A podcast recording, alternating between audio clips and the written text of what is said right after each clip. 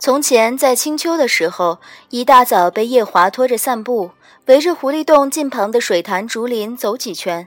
多是他问我午饭想用些什么，我们就这个事来来回回磋商一番。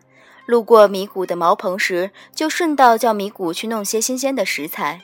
近来在天上，膳食不用夜华操心，他便又另外培养出个兴趣，爱好在散步的时候听我讲讲头天看的画本子。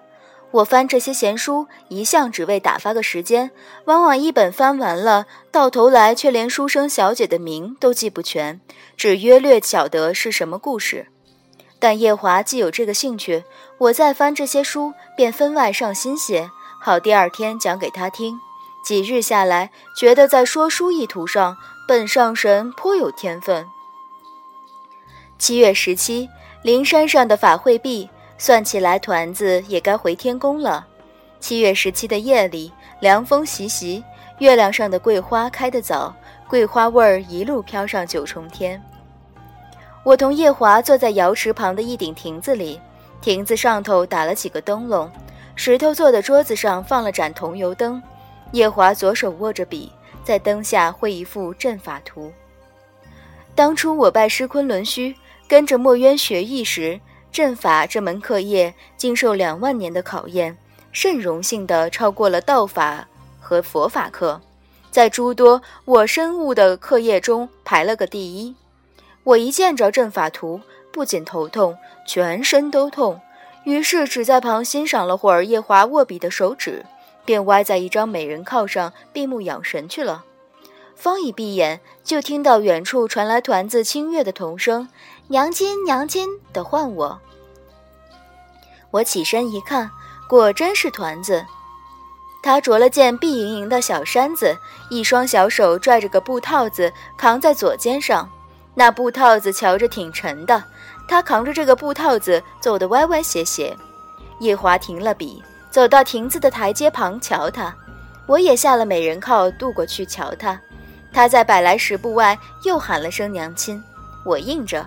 他放低肥肥的小身子，慢慢蹲了下来，将扛在肩膀上的布套子小心翼翼地卸到地上，抬起小手，边擦脸上的汗，边嚷着：“娘亲，娘亲，阿离给你带了灵山上的果折哦，是阿离亲自砍下来的果折哦。”想了想，又道：“阿离都是挑着最大最壮的砍下来的，嘿嘿嘿嘿嘿。”黑完了，转身握着封好的口。甚吃力地拖着那布套子，一步一步朝我们这地方挪。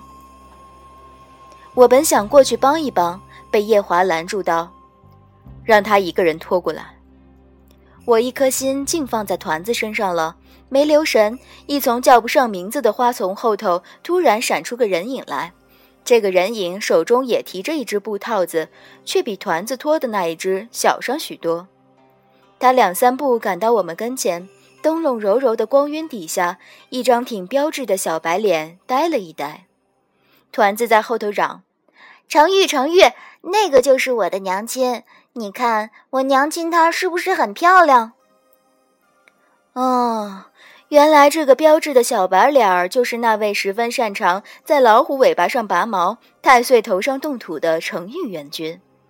程玉元君木愣愣地望着我，望了半天。伸出手来捏了捏自个儿的大腿，痛得呲了呲牙。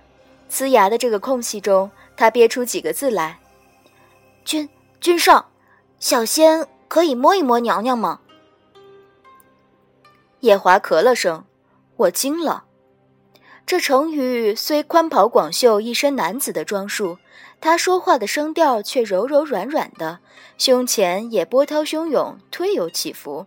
一星半点儿也瞧不出是个男子，以本上神女扮男装许多年扮出来的英明之见，嗯，这程玉元君原是个女元君。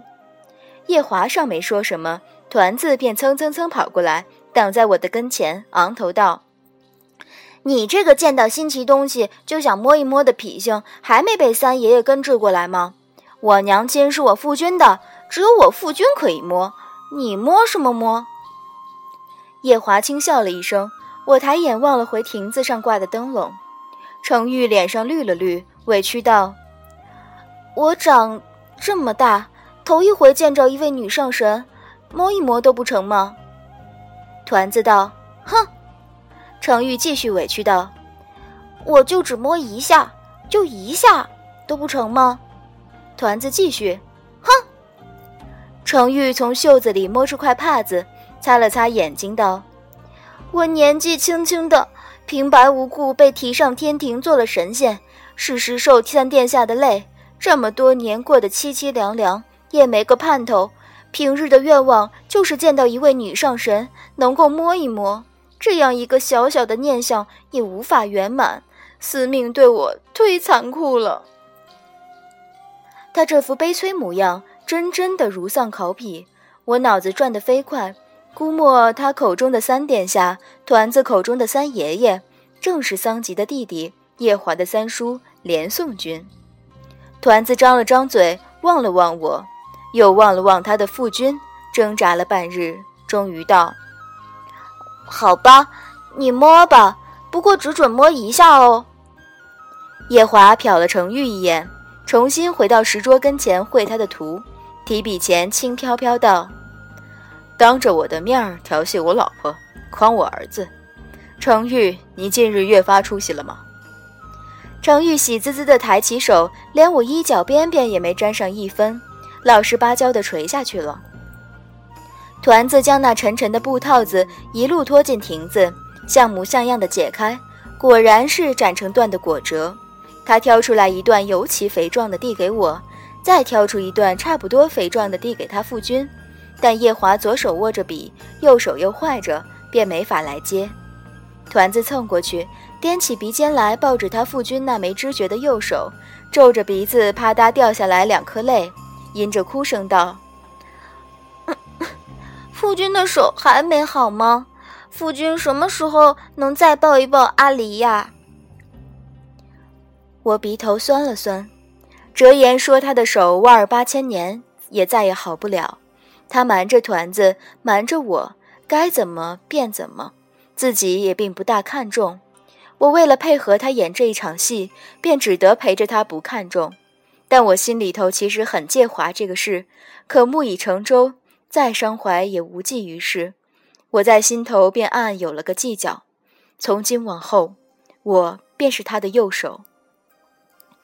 叶华放下笔头来，单手抱着团子，道：“我一只手照样抱得动你，男孩子动不动就落泪，成什么体统？”眼风里扫到我，似笑非笑道。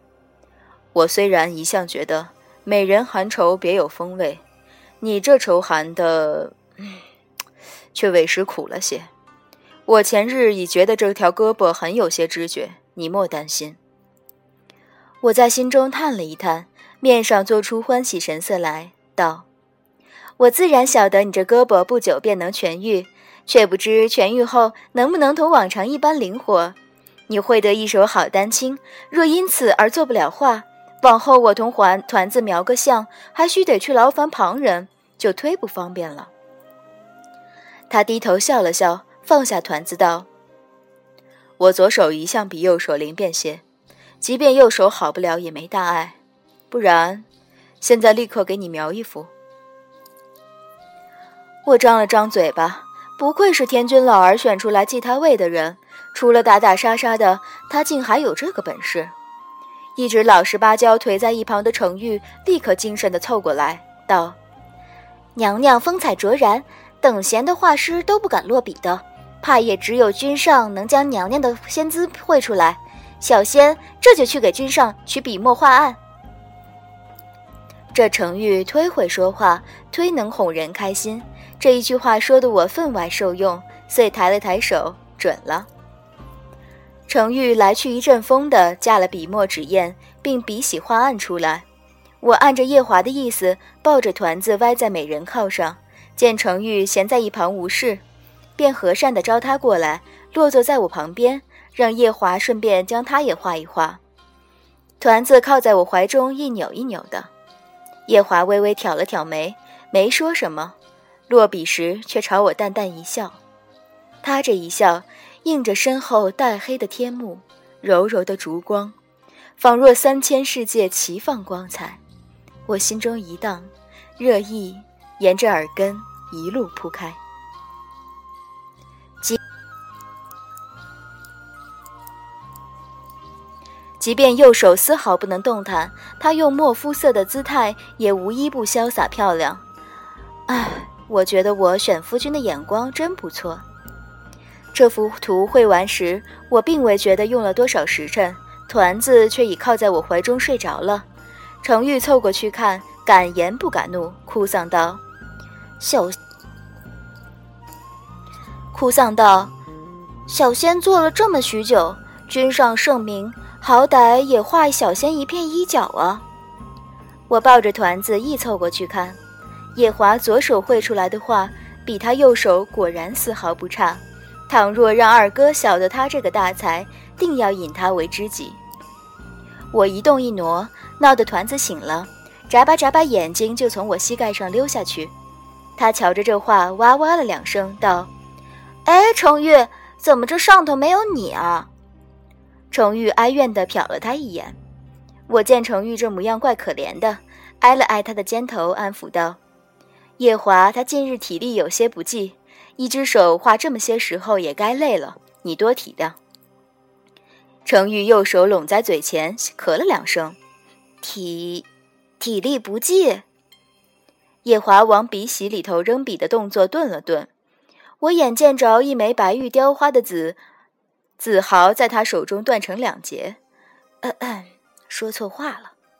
团子很傻很天真的望着程玉，糯着嗓音道：“体力不济是什么意思啊？是不是夫君他虽然抱得起阿离，却抱不起娘亲？”